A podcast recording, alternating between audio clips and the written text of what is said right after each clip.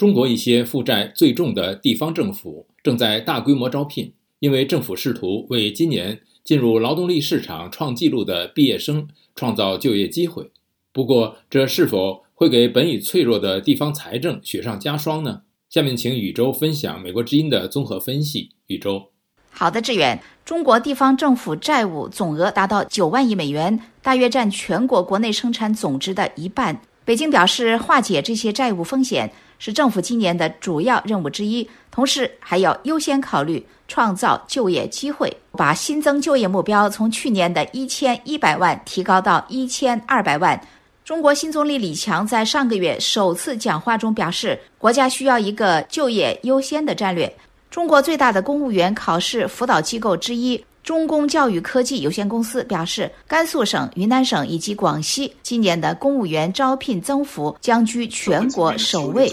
那我们通过公务员扩招解决我们整个社会面就业。这是位于广州的公共政策研究者于良在回答媒体提问。信用评级机构穆迪副总裁兼高级分析师袁仁杰表示，这种策略的部分目的在于把接受过教育的年轻人留在省内。但是，袁仁杰也指出，这些省份的预算和债务压力更加严重，因此增加支出会带来额外的财政风险。在比较贫困的地区，人口和私营企业流向城市中心，提供就业的任务就直接落在了地方政府身上。但是他们当下很难通过征收所得税和出售国有土地来增加收入。位于中国干旱偏远的西北地区的甘肃省，计划招聘公务员四千二百四十九人，比去年增加将近百分之八十。位于南部山区的云南省和广西自治区会分别招聘五千六百九十六人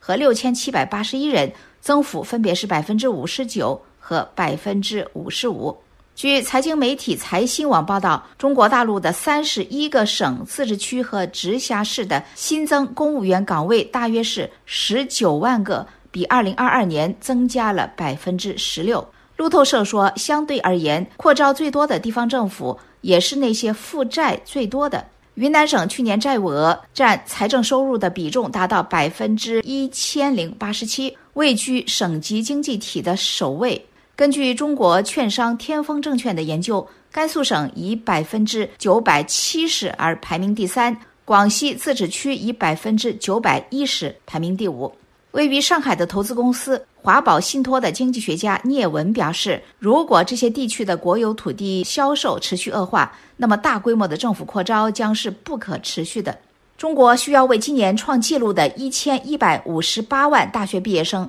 创造就业机会。目前，十六到二十四岁人群的失业率为百分之十八点一，接近历史最高水平。一些分析人士担心。任何创造就业机会和过于激进的追求增长的尝试，都可能导致这些财政困难的地方出现更多的财政问题。志远，谢谢宇宙的分享。分析人士称，中国地方政府债台高筑，加大招聘，雪上加霜。